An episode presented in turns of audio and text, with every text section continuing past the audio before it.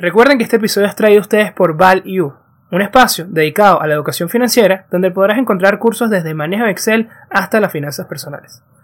Todo esto en su página web www.myval-u.com.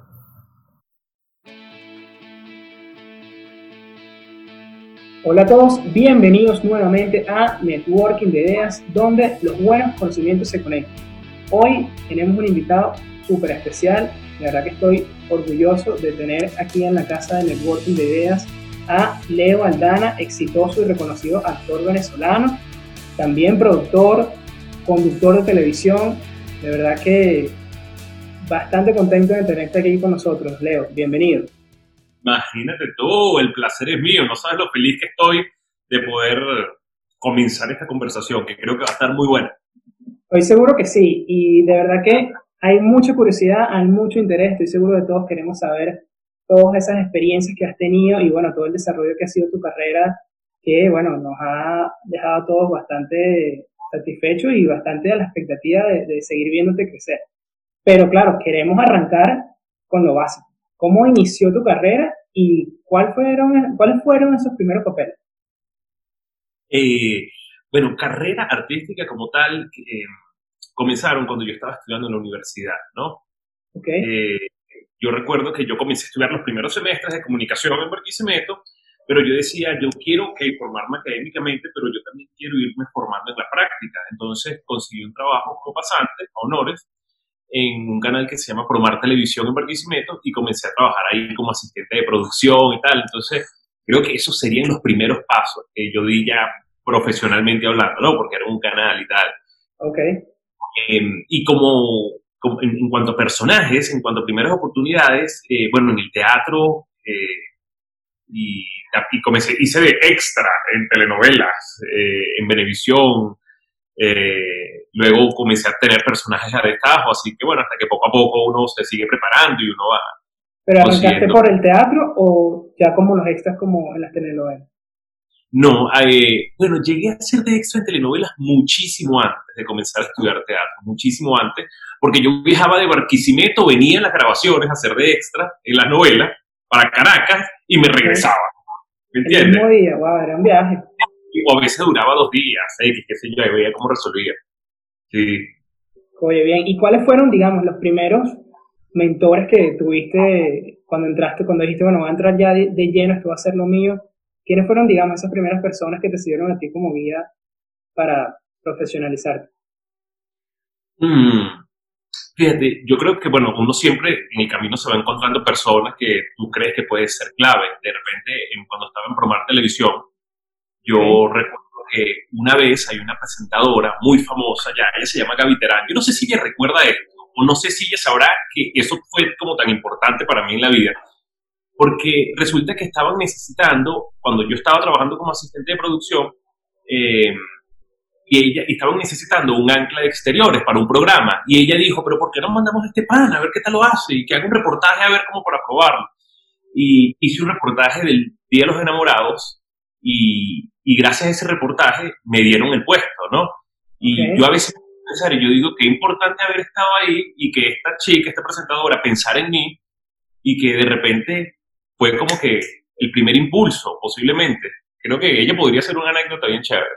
De verdad que sí. Y este era tu primer reportaje, no solo, de, bueno, tu primer trabajo y, bueno, eso es importante, ¿no? Estar preparado cuando vengan las oportunidades porque uno no sabe cuándo van a venir.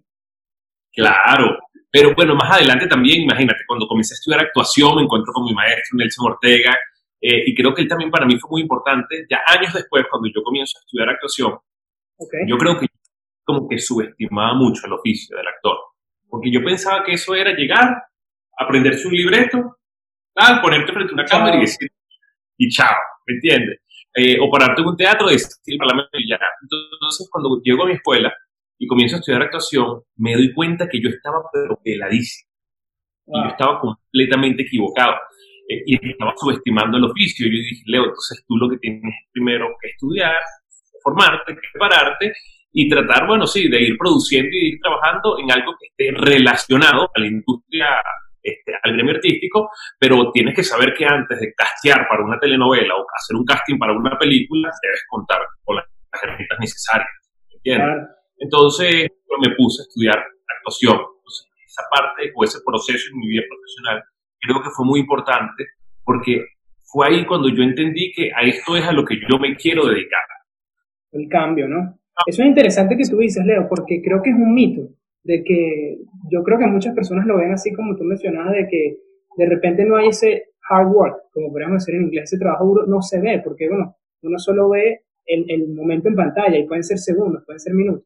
Entonces, la verdad que a mí me llama mucho la atención eso de cómo podrías tú definir el trabajo duro que, que uno no ve, que es el que, está detrás de la pantalla. ¿Qué, ¿Qué son las cosas que tienes que dedicarle el tiempo? Sí, es que, ¿sabes qué es lo que pasa? Que, que además el artista siempre como que es como que el que lleva todo el reconocimiento, ¿no? Pero primero, porque claro, uno es el que sale, pero detrás de todo este trabajo duro, primero reconocer que no es un trabajo solo, ¿sabes? Es un trabajo un equipo grandísimo, es una industria muy grande que tiene que ser complementada, ¿me entiendes? Para que los actores podamos desarrollarnos necesitamos de productores, de directores, de escritores, camarógrafos, se necesita de un sinfín de cosas que creo que forma parte de ese trabajo, el, ir creando equipos, ¿me entiendes? Que estén capacitados. Eh, y por otra parte, creo que la formación. Fíjate que yo siempre digo que hay algo que dice que nunca hay una segunda oportunidad para causar una buena primera impresión. Entonces, cuando de repente tú recibes una gran oportunidad de trabajo, una oportunidad profesional, créeme que esa puede ser esa primera oportunidad, ¿me entiendes? Para causar una buena primera impresión. Este, no se olvida. Entonces, no se olvida. Es importante que en ese momento estemos preparados. Y para prepararse, ¿qué hay que hacer? Bueno, sea lo que sea que tú quieras hacer en la vida, existen institutos, colegios, universidades, posgrados, de lo que sea.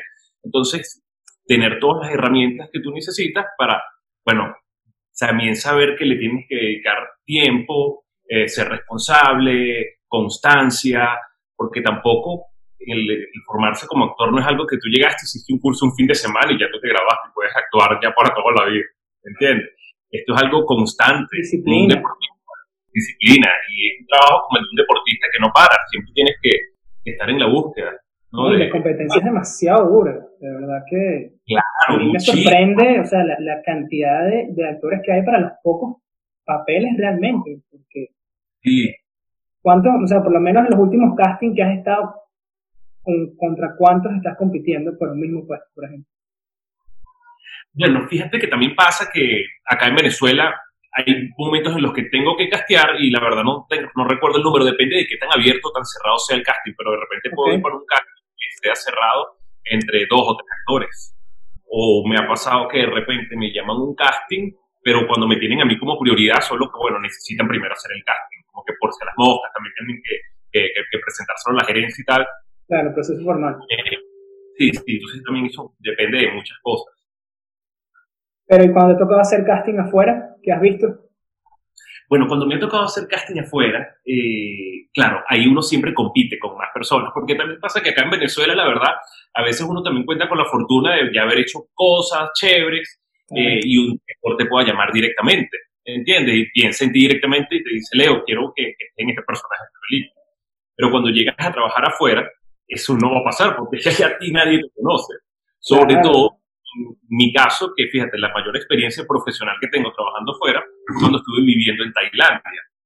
Entonces, imagínate tú, llego a un país en donde primero no me voy a poder defender nunca en español, porque allá nadie habla español. Todo el mundo habla así, chévere inglés y por supuesto tailandés. Entonces, allá tú te enfrentas a una industria muy grande. Y tú allá, cuando vas a un casting, compites con mucha gente. Yo recuerdo que a veces me mandaban para un casting y resulta que éramos en un salón y éramos había un italiano, un portugués, un japonés, de todas las nacionalidades, todos a lo que te puedes imaginar.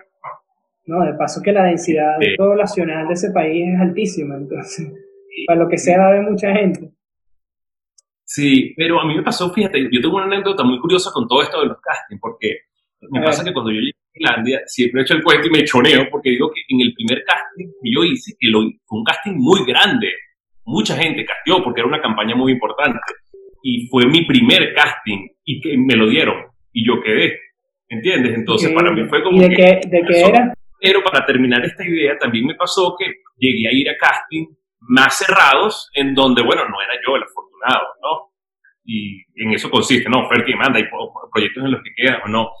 Y esta campaña era una campaña muy fina, Ramón, no sabes, que era en la China, ¿no?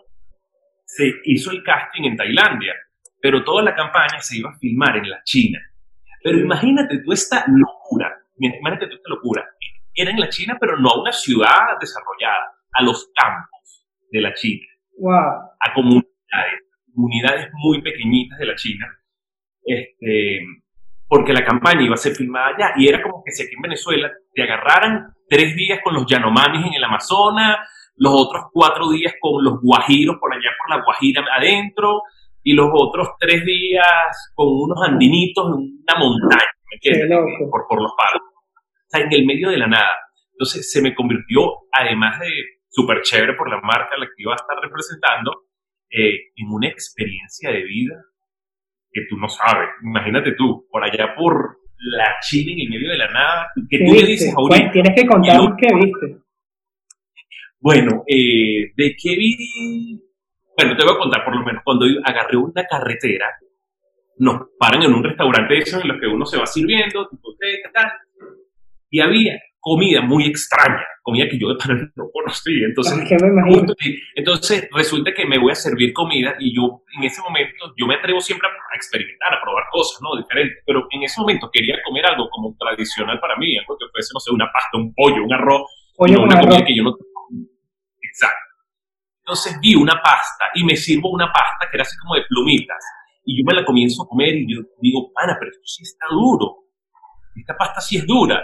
Y entonces pregunto y resulta que no era pasta, sino que eran intestinos. ¡Wow! Y parecía pasta. sí, parecía pasta. Entonces yo no pregunté. Yo no pregunté intestinos de qué. No quise ah. poner el cuento, pero, no, es necesario. No era necesario. Puede haber sido de cocodrilo, como puede haber sido de, de un pájaro. Eh, no sé. Tal cual.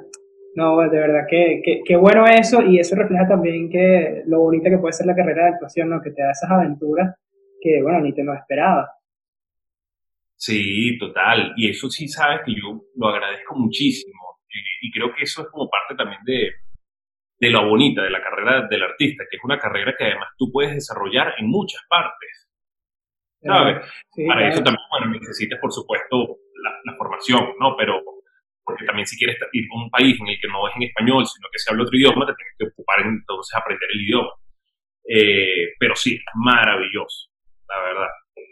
Viendo, bueno, este éxito que has tenido no solamente eh, en tu país de origen, sino también en otros países, ¿qué habilidades has visto, además de la formación que hemos hablado, que necesita tener el actor realmente para tener éxito? O sea, sin eso, de verdad que no vas al baile, como decimos.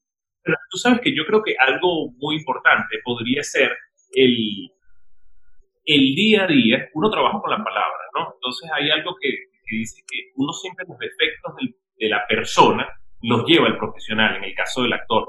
Porque si de repente tú eres una persona que sabes que trabaja con la palabra y necesitas hablar bien y no pronuncias las S, por decirte algo, este, entonces tienes que ocuparte en el día a día, manejar la, tu herramienta como debe ser para que luego todos esos defectos no lleguen al profesional, ¿entiendes? Entonces creo que eh, el, vivir experiencias de vida también ayuda muchísimo eh, al actor. Tú sabes que yo me fui en el 2017 a Nueva York, siempre cuento que y una de las razones principales por las que yo siempre buscaba ir a Nueva York es porque siento que Nueva York es una, una ciudad que merece ser vivida por el artista, ¿no? Sobre todo por formación, pero por formación hasta por ver en la calle, porque es una ciudad como que en la que todo es posible. Es un monstruo, es la capital del mundo prácticamente. Es un monstruo, entonces a veces tú ves cosas que tú dices, no me puedo creer que esto existe y que de verdad hay personas que se comporten así, ¿no? Entonces creo que también una herramienta muy importante es ser observador. Ok, eso me gusta. Y, y, ser, y ser muy observador.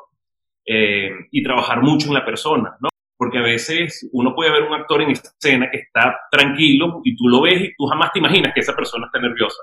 Entonces, bueno, creo que también ese tipo de cosas debes trabajar en la persona para que no se vean afectadas en el profesional y puedas desarrollar tu proyecto de una manera más óptima. Claro, tomar del entorno porque no sabes qué te puede ayudar, porque también puede ser un misterio, ¿no? Esos, esos próximos papeles que vas a desarrollar, ¿no? No lo sabes.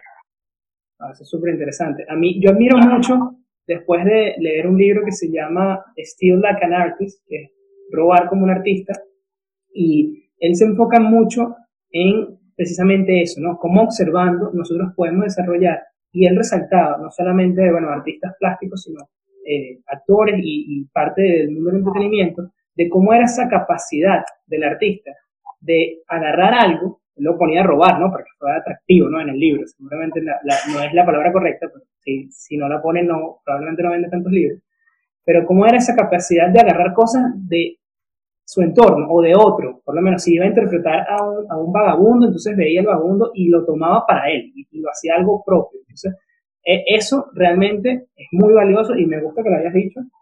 Yo creo que esa es una habilidad que se puede ser valiosa para cualquier persona independientemente de, de, de su craft, ¿no? de su arte, porque hasta una empresa que necesita mejorar, si ve su entorno, podría hacerlo.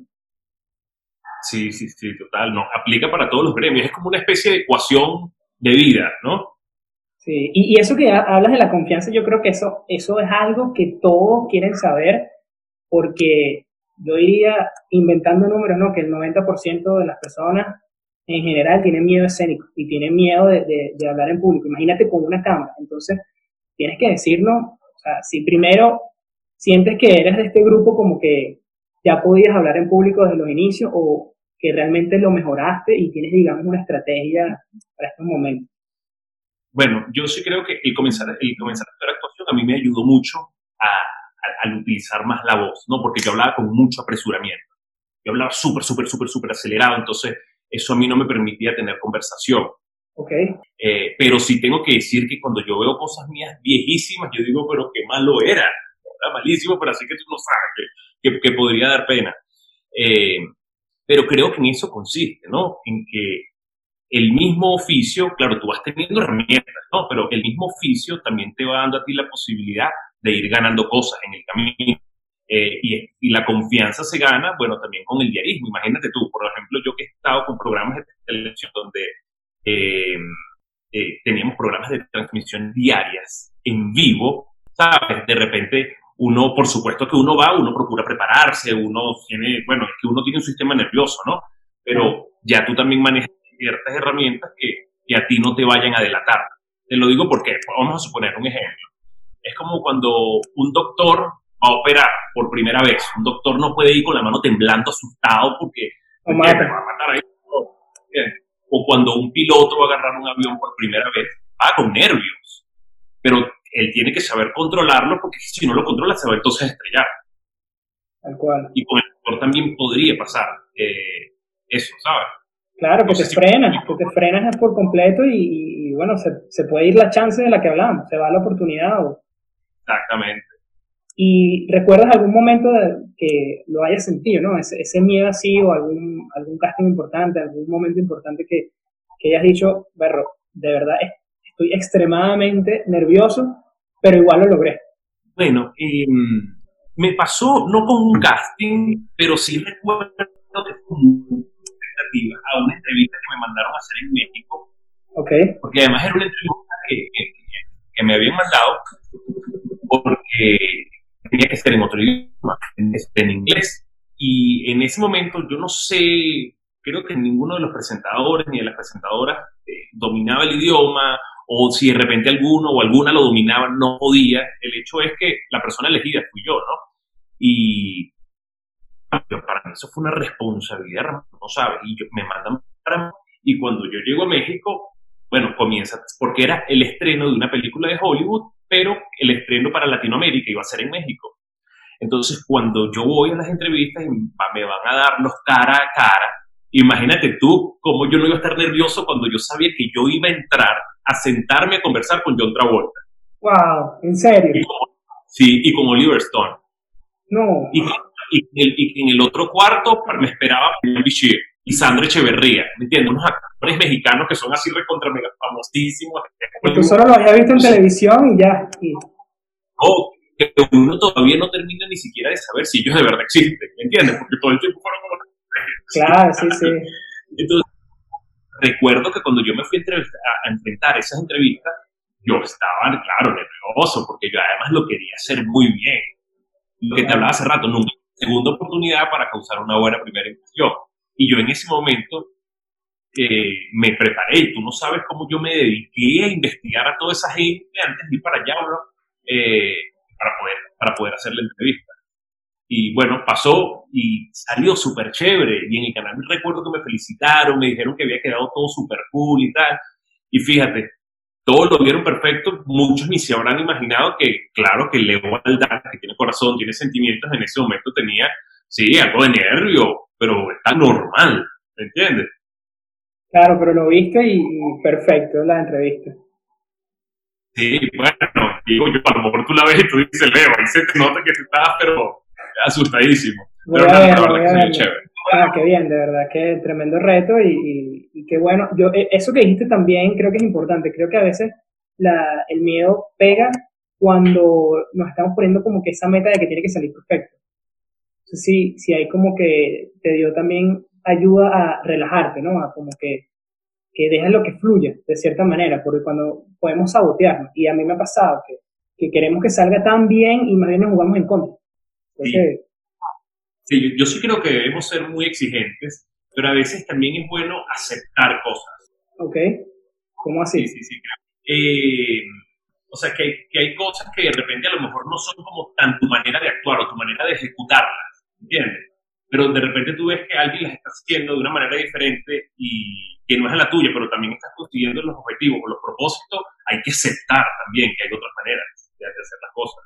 Claro, como, como Sí, podría ser como, como cierto nivel de que de reconocer que, que, hay un punto máximo en cierto momento, ¿no? Como tú mencionabas, uno va a ir desarrollándose y va a ir mejorando. Esa, esa mejora continua eh, hay que tenerlo todo. O sea, yo creo que muy pocas personas tienen esa humildad y esa confianza de, decir, mirando hacia atrás, perro, qué malo era, ¿sabes? Yo, eso de verdad que también es otra habilidad y hay que tenerlo.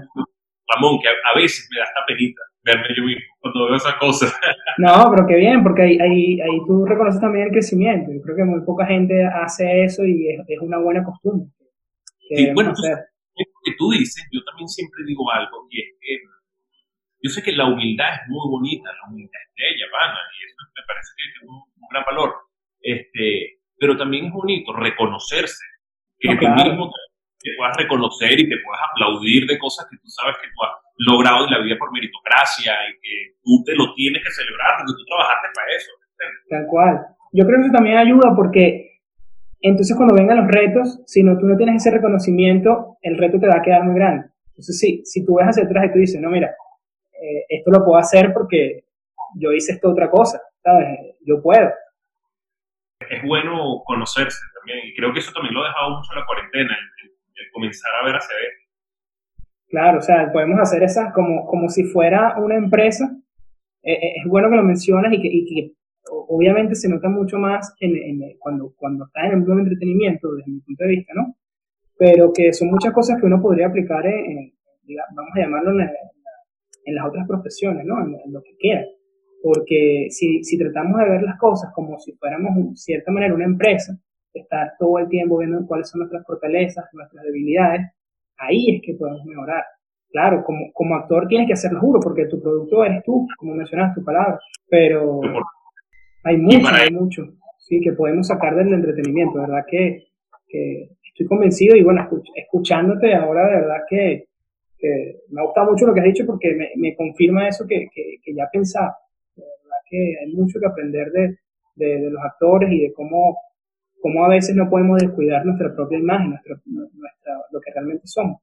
Claro, y, y, también entender un poco, fíjate, en la época del teatro griego y en el teatro romano, los artistas, los actores siempre eran muy, muy, muy, muy reconocidos y eran personas muy aturadas, porque además de tener muchas capacidades histriónicas, eran personas que los consideraban hasta eruditas, personas muy, muy, muy, muy inteligentes, personas muy cultas, que sabían absolutamente de todo. Y, es la razón por la que eran tan, personas tan admiradas y se les reconocen como artistas y como estrellas y tal. Entonces también es entender un poco que, que no es solamente ver por afuera, sino como que internalizar, ¿entiendes? Claro.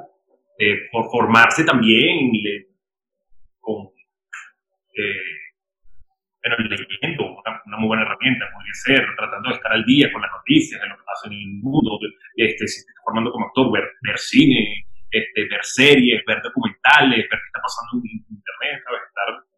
Y contextualizando esto que venimos hablando, que si tú tuvieras el reto, que probablemente esté en tus planes ahorita, no sé, no me voy a adelantar, de iniciar tu propia empresa, tu propio negocio, ¿qué habilidades sientes tú que la carrera actorial o que la carrera en el mundo del entretenimiento te ha dado para tú afrontar este reto y decir, no, mira, yo voy a tener éxito con mi propio negocio, mi propia empresa, porque tú estas cosas las haces bien? Claro, yo creo que por supuesto la, la, constancia, eh, la dedicación siempre va a ser muy... Eh, yo también creería que para poder emprender algo y poder tener éxito profesionalmente, antes de tener ese éxito profesional, tú primero necesitas también ser un buen ser humano, ¿no? Entonces yo también me ocupo mucho creo que de alguna manera eso se ve reflejado en los objetivos este, de cualquier emprendimiento que tú vayas a tener, ¿no? Eh, pero, pero sí, yo creo que es la carrera de actor además a uno le deja, sobre todo con este tema de los horarios, sobre todo cuando tienes a veces con, con cosas de transmisiones en vivo, esa disciplina que por lo menos yo como que a veces siento que hasta soy de la media o vieja escuela porque ya lo mío no es digital, eso también hay que aplicarlo a cualquier eh, otro emprendimiento que uno vaya a tener. Eh, y sabes que también me pasa a mí que yo también vengo de una familia que es comerciante. Ok. ¿Entiendes? Eh, además de, toda esta disciplina que yo, que yo con la que yo he crecido por, por ser actor y todo eso, también tengo como que una especie de preparación como que medio empírica, porque yo siempre vi a mi familia siendo comerciante, ¿no? Entonces creo que también eso podría ser algo que me podría ayudar muchísimo si realmente decido emprender, porque también manejo herramientas que posiblemente otro no las tenga, así le interesa el negocio. Ok, no, excelente. Estoy totalmente de acuerdo con todas. Y bueno, vamos a cambiar un poco el tema y hablar, porque lo mencionabas anteriormente y creo que es importante, porque sé que hay muchas personas que nos escuchan que probablemente quisieran eh, desempeñarse como actores en un futuro o tienen todavía esa meta eh, y muchos están aquí en Venezuela. ¿Qué le dirías tú a estas personas y qué has visto tú que son, digamos, las mayores dificultades para ser actor en Venezuela? Sí, bueno, entre las mayores dificultades el saber que no se está produciendo, ¿no? En el país eh, sería una dificultad porque necesitamos que, para que nosotros podamos tener trabajo necesitamos una industria del entretenimiento sana, ¿entiendes? Y para que haya una industria del sana, necesitamos como una economía sana en el país. Entonces, bueno, sabemos todo lo que está pasando y la industria del entretenimiento no se escapa. Se ha visto muy afectada.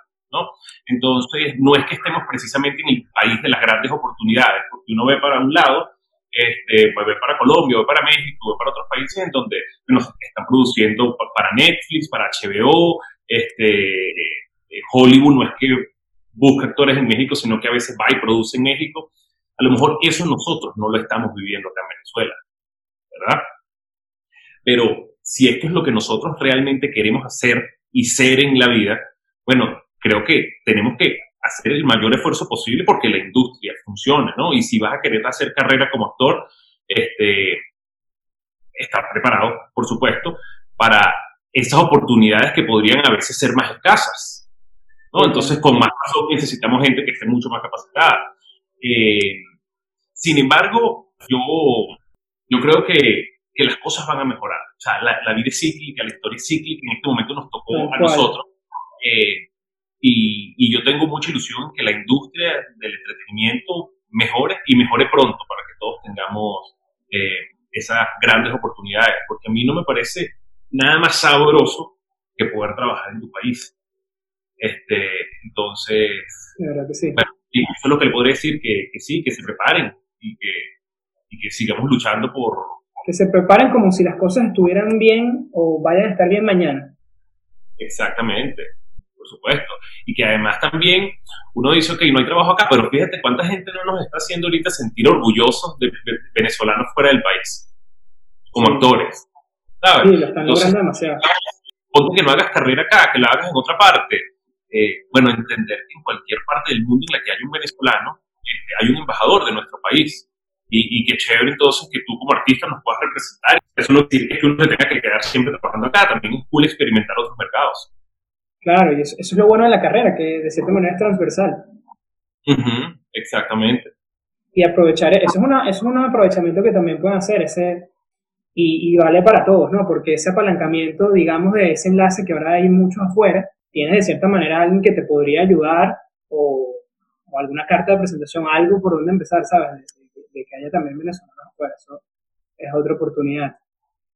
Y Leo, mencionabas eh, todo este cuento de China, de verdad súper interesante, pero también me queda la curiosidad y tengo que preguntarte sobre algún papel que hayas tenido que hacer algo, vamos a llamarlo loco, o algo tan poco convencional que, que recuerdes, ¿no? Que, hayas tenido, no sé, no se me viene ahorita a la cabeza un buen ejemplo, ¿no? Pero por ejemplo, eh, Christian Bale que tuvo que perder 40 kilos para un papel, ¿no? En el maquinista, algo, algo así que tengas para contarnos. Sí, bueno, sabes que yo hice una película, Ramón, de hecho fue la primera película que hice. Y la película era, en la película tenía que interpretar un personaje que era, bueno, farmacodependiente, drogadicto, con problemas de alcohol, un músico frustrado que tuvo que ser papá como a los 14 años, entonces él se frustró su... ¿Puedes imaginar la psicología de ese personaje? Ok. Este, tan complejo, fuerte. con toda esa psicológica tan fuerte. Este, eh, yo también dentro del perfil cuando comenzamos a armar el personaje vimos que era un personaje, un tipo muy, muy, muy delgado y yo tuve que rebajar. Bueno, no tanto como 40 kilos, porque bueno, se me rebajaba 40 kilos parecer. Tuve que en ese momento rebajar como unos 6 kilos aproximadamente.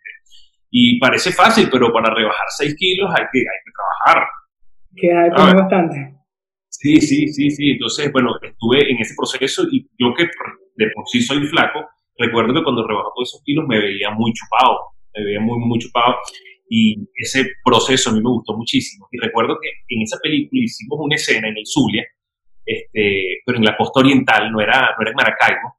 No recuerdo si era Ciudad Ojeda o Lagunilla, no recuerdo. Este, o Santa y nos tocaba grabar en una locación con una temperatura, la temperatura como estaba como a 30 y pico grados centígrados, el calor era inmenso y estábamos grabando como unos huecos que eran como una especie de unos basureros. Una cosa loquísima, loquísima, que parecía como un desierto.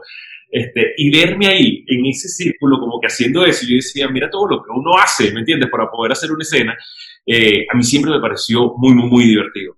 Muy. Esa, esa, escena ahí en ese hueco, en pleno calor, todo el mundo achicharrándose. Con 6 kilos menos. Con los 6 kilos menos. Este, pero bueno, las escenas salieron. Y ya uno después del trabajo de una, ay, conchale, qué cool.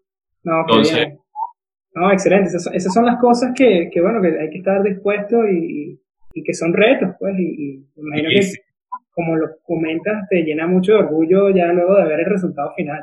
Sí, también, mira, dos cuentos así, dos anécdotas que han sido muy cool. Fíjate, cuando dice Solteras Disponibles, que fue otra película que yo hice, este, y habían dos participaciones especiales en la novela. Una era Miguel Ángel Anda y la otra era Miguel Ferrari.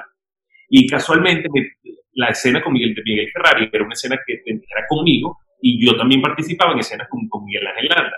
Entonces, a mí eso se me convirtió en una experiencia bellísima porque para mí fue un gran honor, para mí la verdad fue un regalazo poder compartir escena con Miguel Ángel Anda y con, y con Miguel Ferrari. Excelente, ¿no? La verdad que sí. ¿Y, ¿Y, qué hiciste en este, qué tuviste que hacer para este papel? En este papel, bueno, primero, tú sabes que acá era un repostero, ¿no? Entonces yo me tomé en serio la broma de que de saber hacer postres, me ponía la casa, ay, qué intenso sorpa, me ponía a hacer. Este, y, y actoralmente me pasó, mira esto, que como yo me tuve que preparar tanto para el personaje que te estoy de la primera película, de rebajar kilos, este, y era un personaje tan complejo como para escudriñarle y entenderlo tanto. Y luego hago esta otra película en donde hay un personaje tan noble, un chamo tan bueno, tan sangre liviana, que, en el que no es necesario profundizar, profundizar. Recuerdo que un par de actores, personas queridísimas y además que yo admiro muchísimo, me dijeron, Leo, a veces a los personajes no hay que tampoco buscarle las cuatro patas al gato, como uno siempre piensa que hay que hacerlo. Hay personajes a los que de repente sí hay que buscarle cuatro patas al gato y hay otros que no. Hay personajes que, están para dejarlos ir un poco. Y a mí eso me impactó, me impactó muchísimo, porque además era de actores que yo reconocí y, admiro muchísimo, ¿no? Eh, o eso no quiere decir que es que te lo vayas a tomar a la ligera y no, no vayas a estudiar, ¿no?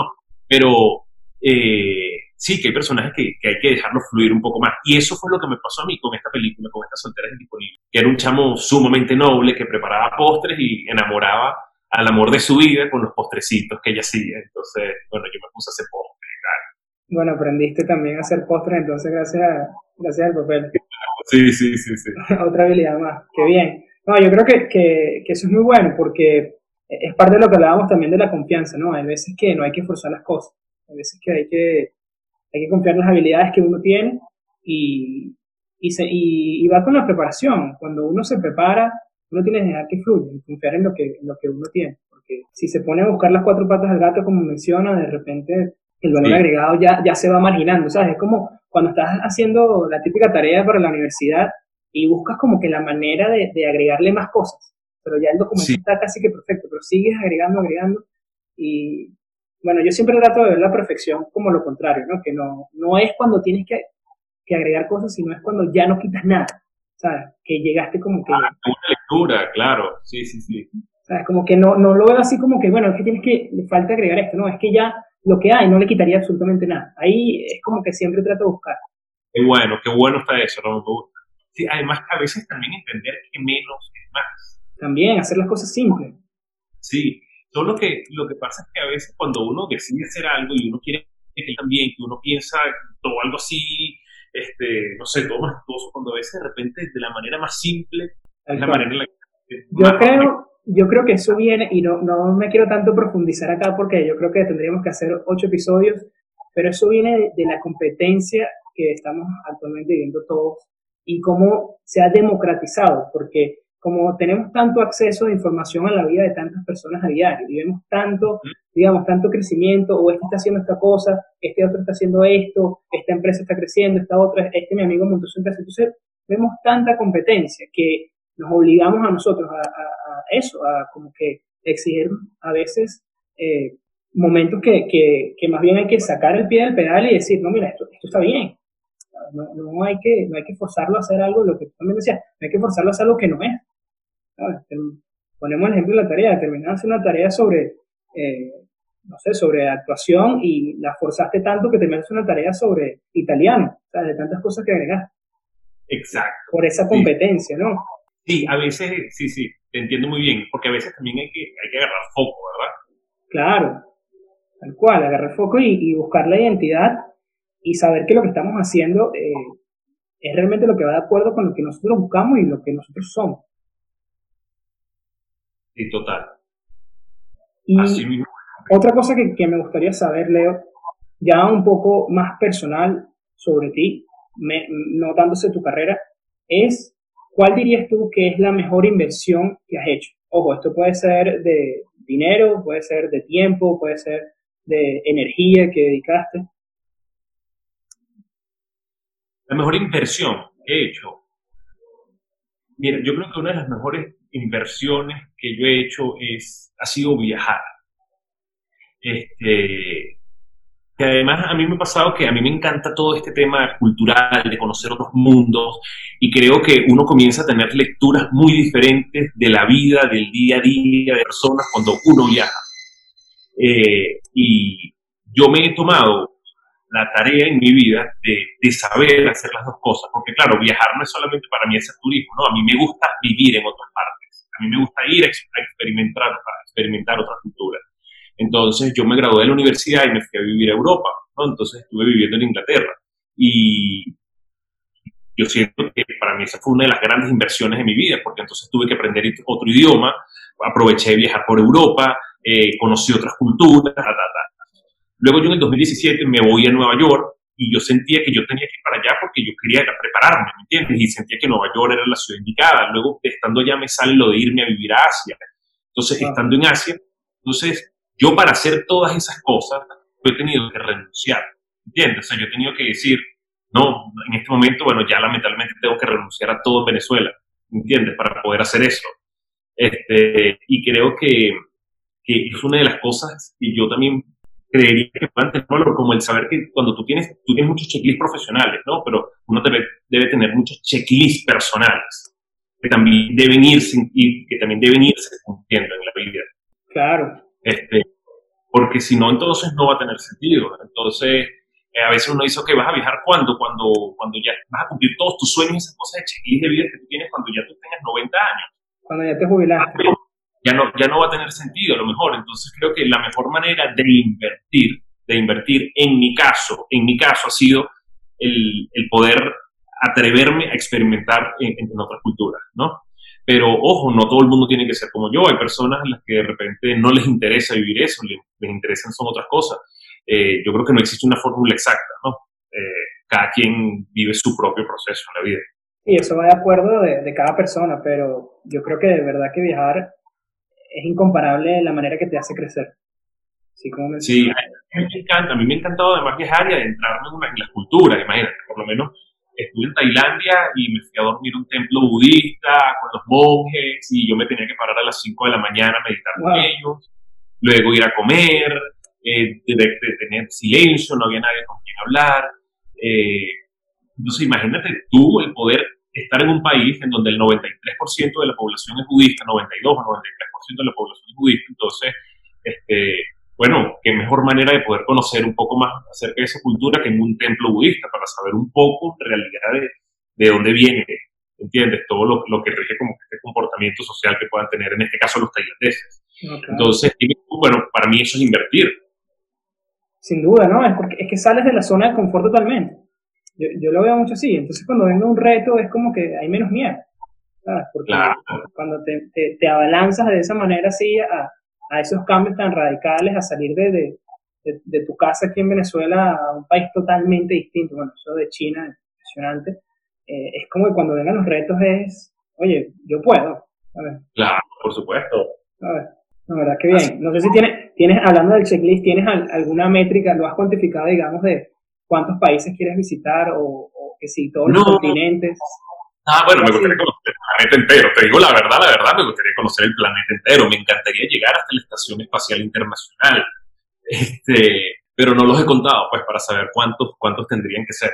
Okay. Pero, no, pero hay muchos sitios, hay muchos sitios. Bueno, fuera de broma, lo que te acabo de decir de la Estación Espacial Internacional, a mí me parece súper curioso. Me encantaría poder ir. Además, okay. está, está, ahí, está ahí en la lista, ¿no? Está ahí en el checklist. Y me parece que, imagínate, cuesta 55 millones de dólares.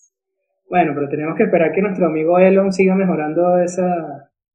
Entonces, claro, pero bueno, ya es una industria que está, no sé, eso, ya dentro de poco va a comenzar a ver, a ver, va a comenzar a ver turismo eh, al espacio. Entonces, yo creo que de repente ese podría ser un próximo checklist. Imagínate, claro, antes de morirme lo tengo que hacer, tú estás loco. No, claro, me gusta y porque es ambicioso también, porque... Sí. No, qué bien, de verdad que sí.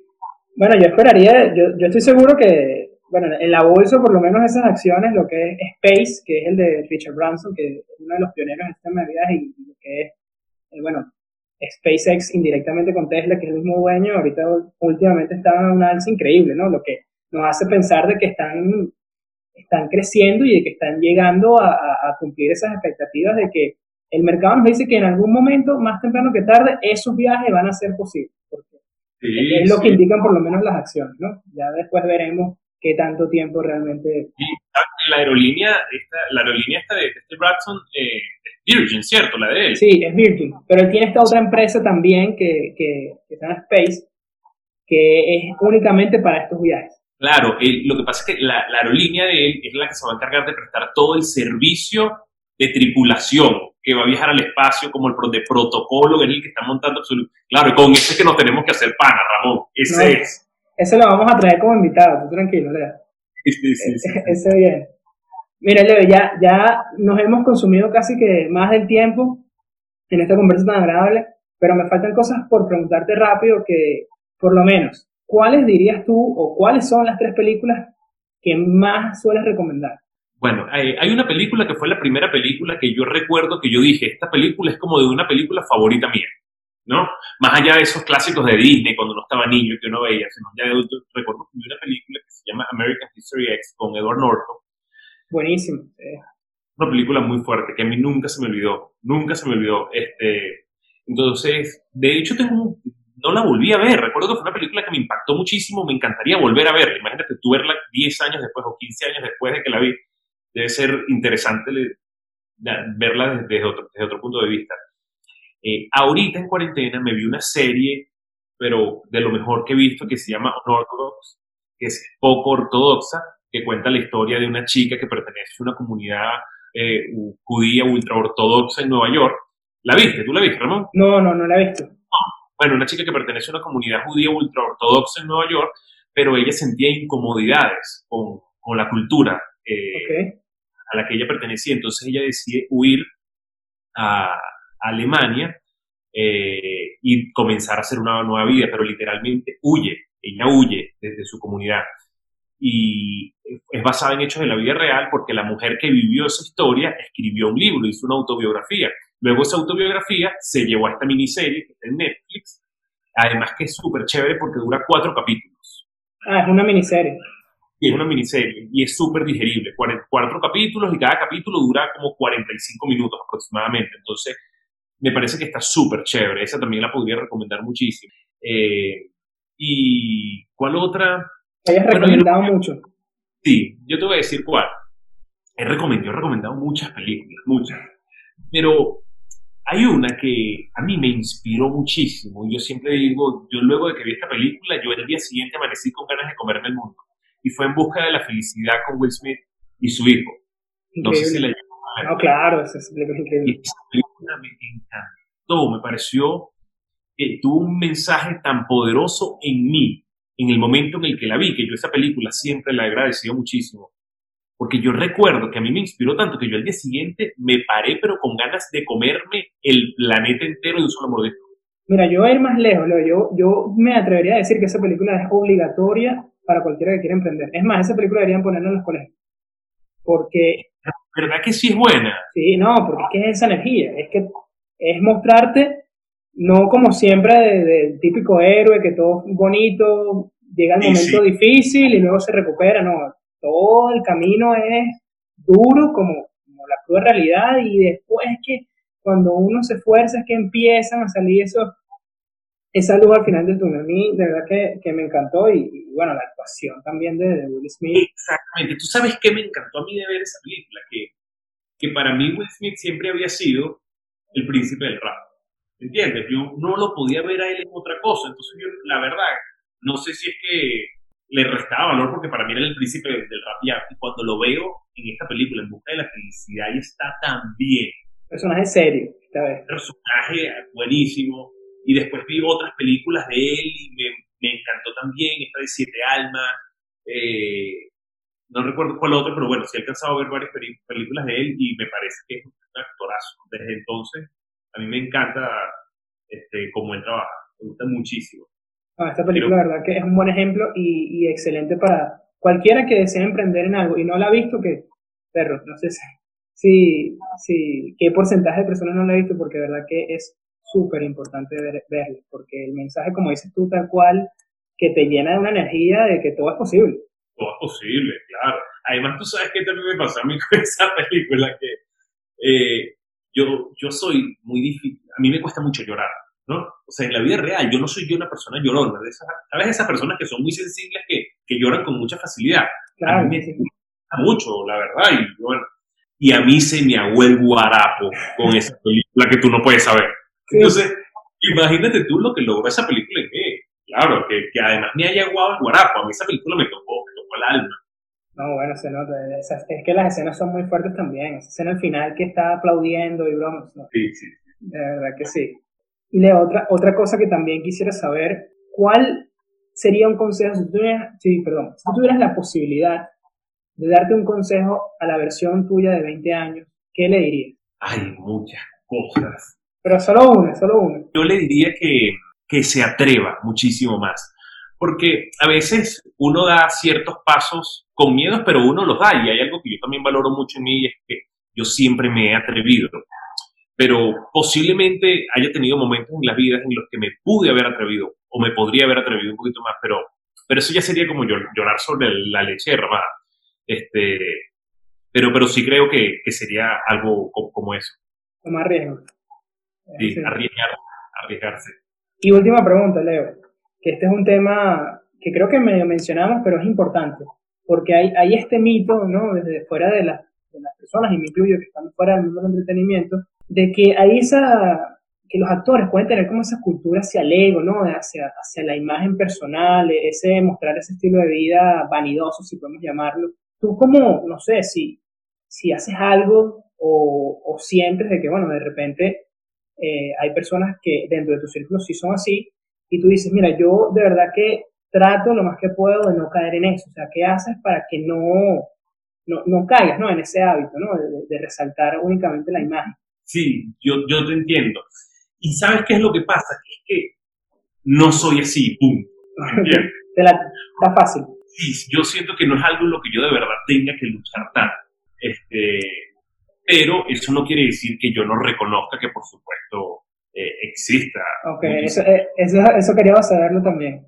Claro, no, no, no, sí, hay personas, pero además tú sabes que también es chévere reconocer a veces esos errores. Hay personas que, que están llenas de muchísimo ego y nunca lo ven, nunca lo ven, pero en algún momento de su vida dicen, pero mira, yo lo que he sido es la persona más egocéntrica y mayor llena de egos de la vida del planeta.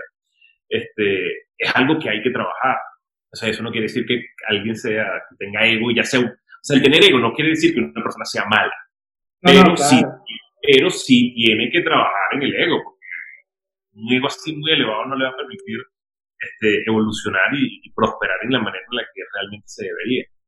Em, pero yo la verdad tampoco es que he tenido experiencias así de casos que, que me hayan parecido personas tan, tan, tan, tan vanidosas. Yo me he encontrado también gente súper cool.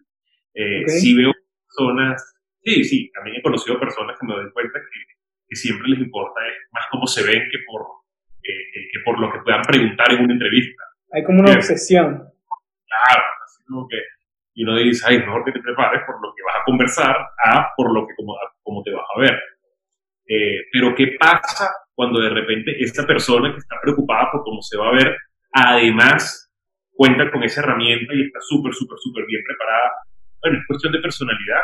el hecho de que una persona siempre trate de estar luciendo bien tampoco, tampoco quiere decir que, este, que, siempre esté malo, no. Ahora, que yo no me parezca eso es otra cosa. No, claro. Pero ¿no te parece que a veces puede ser difícil, eh, de cierta manera, conectarse o identificarse con un cierto público cuando es cuando el mensaje siempre viene del ego. No sé, como que hace más difícil que las personas puedan conectarse contigo o identificarse con tu trabajo. Pero total, porque es que además la gente quiere ver a la gente y, y, las quiere ver de verdad, ¿entiendes? Y, y, hay personas que, y yo creo que eso se nota muchísimo, hay personas que son genuinas y son genuinas, y punto. Hay personas que a veces sin querer hacer, hacen, y punto. Pero cuando uno se da cuenta de esas personas que quieren llevar como eso, como a juro, todo a juro, como todo forzado, que, no, pana. ¿Dónde va? Eso no, eso no va contigo, eso va al otro canal. No, va, no, no, qué bien, Leo, pero bueno, es momento de pasar al dato de la semana. Y el dato de la semana es, ¿sabías que Dwayne Johnson fue el actor mejor pagado en 2019? Sí, La Roca generó un total de 88,9 millones de dólares durante este periodo donde destacan 23,5 millones de dólares por su participación en la secuela de Jumanji The Next Level y 700 mil dólares por cada episodio en la serie de HBO Borders. Bueno, Leo, la verdad que un rato bien agradable, muchas cosas que no sabía y me ha encantado todo este tiempo que hemos hablado. Quisiera que, por favor, antes de despedirte, nos dejes dónde las personas se pueden conectar contigo en tus redes sociales, en tus páginas, y también que nos comentes un poco sobre en qué proyecto estás trabajando ahorita y qué, en qué tienes ahora tu tiempo. Mira, bueno, primero, gracias por esta invitación y por esta conversa tan cool. Em, ahorita estoy, bueno, me pueden ubicar en todas mis cuentas, arroba Leo Aldana, por las redes sociales, yo mismo piloteo esas naves, eh, y estoy trabajando ahorita en un proyecto de radio que se llama Arroz con Mango, se transmite todos los viernes a las 10 de la mañana. Estoy con mi, con mi gran compañero Diego Vallenilla y estamos todos los viernes de 10 a 12 del, mediodía. Aparte de eso, también estoy con, los, eh, con el proyecto Desde el Cine, que son entrevistas que hacemos todos los jueves a las 9 de la noche desde la cuenta de Cines Unidos. Eh, y hablamos de séptimo arte, hablamos con actores, directores, productores, personas que estén relacionadas con la industria eh, y además, mira, esto está buenísimo, esto es una invitación muy cool que les quiero hacer a que puedan disfrutar de un proyecto que se llama Almas en Pena. Almas en Pena está en Amazon Prime, fue una producción que hizo el año pasado RCTV de una serie, imagínense ustedes, una producción venezolana, hace rato cuando hablamos acerca de eso, está en Amazon Prime y también en la aplicación de RCTV. Este, por ahí la pueden ver, también ver en la aplicación de RCTV también pueden ver mi novela que se llama Mi Amiga, que la estuvimos grabando en el año 2018. Eh, y bueno, si tengo algo nuevo más que contarles, se lo voy sabiendo a través de mi red social, pero mientras vayan y vean todos estos proyectos. Bastante, bastante, la verdad que sí, que bien. Y brutal lo, lo de Amazon Prime, de verdad que no, creo que es la primera producción venezolana que conozco que... Es la primera, no, es la primera. Brutal, ¿no? y, y, vi el video, ojo, yo vi el video, me preparé, ¿viste? Vi el video y promocional y me gustó. Mira, de hecho, RCTV nuevamente es pionero, chavo. Qué bien. Así que bueno, ya apenas salga, la voy a ver. Va, chavo. Bueno, Leo, gracias por estar aquí con nosotros, por tu tiempo, por todos tus conocimientos, tu experiencia. Como dije, ha sido un rato demasiado agradable. Espero que todos los que nos hayan escuchado hayan encontrado valor. Y bueno, lastimosamente tenemos que despedirnos. Esto ha sido todo por el episodio de hoy. cuando, cuando la conversación está buena, así se pasa el tiempo, rapidito. Es así. Y bueno, ya saben, los que nos están escuchando, si están viendo desde YouTube, darle like a este video y suscribirse en nuestro canal, Networking de Ideas, donde los buenos conocimientos se conectan. Nos escuchamos la próxima semana.